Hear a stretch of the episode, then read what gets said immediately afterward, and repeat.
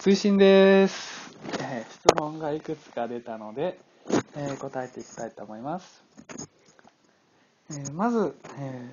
ワークを受けてみたけれど、何も見えなかったらどうするのっていう質問が出ました。えこれに関しては、その実際にワークをやる前に、事前にいくつかチェックをしておきます。えそうだな、行ってみたら、今から富士山登るんだけれど、もともとちょっと体調の調子が良くなくて、みたいなことがあると、やっぱりなかなか登りにくいっていうのがあるので、えー、と状態はどう？とか、今までの訓練具合はどう？みたいなことを、あらかじめこっちの方でチェックをしておきます。それで、そうだな、うん、あ、もうちょっとこれはヒーリングの勉強してからの方がいいかなとか、チャネリングの勉強した方がいいのかなとか、一定程度の何らかの、トレーニングが必要かなって思ったら、その時は、あの、ちゃんとお知らせしますし、大抵の場合は、問題はないと思うんだけれどね、どうしても気になるという方のためには、事前にチェックをしてるから、あの、大丈夫ですよっていうことです。で、もう一個、えー、最初に、えー、自分がこういう記憶が出てくるといいなってでもそれと違ったらどうしようみたいな質問が出てきたんですけれど、え、これに対してはですね、やりたいなって思ってることがあるんだったら、それは進めていただいて構わないですし、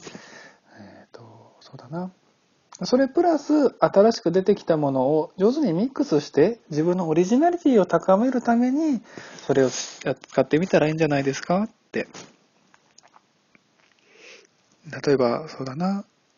ヒーリングの才能がありますとか、えー、何々の才能がありますって言っても、その単品だと、みんなと被っちゃうんだよね、正直なところ。ね、あの、ヒーリングができますとか、何々ができますとかって人は世の中5万といて、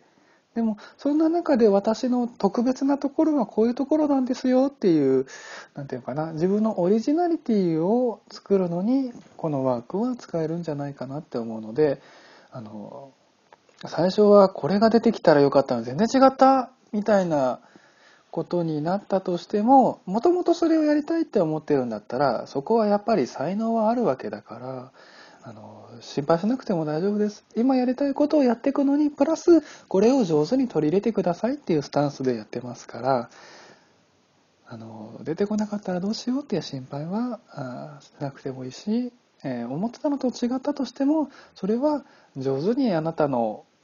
あなたのオリジナリティを出すのに使えるものに高めていけますから、心配しなくても大丈夫ですよ。以上です。また質問が出た時には追伸という形で載せていきます。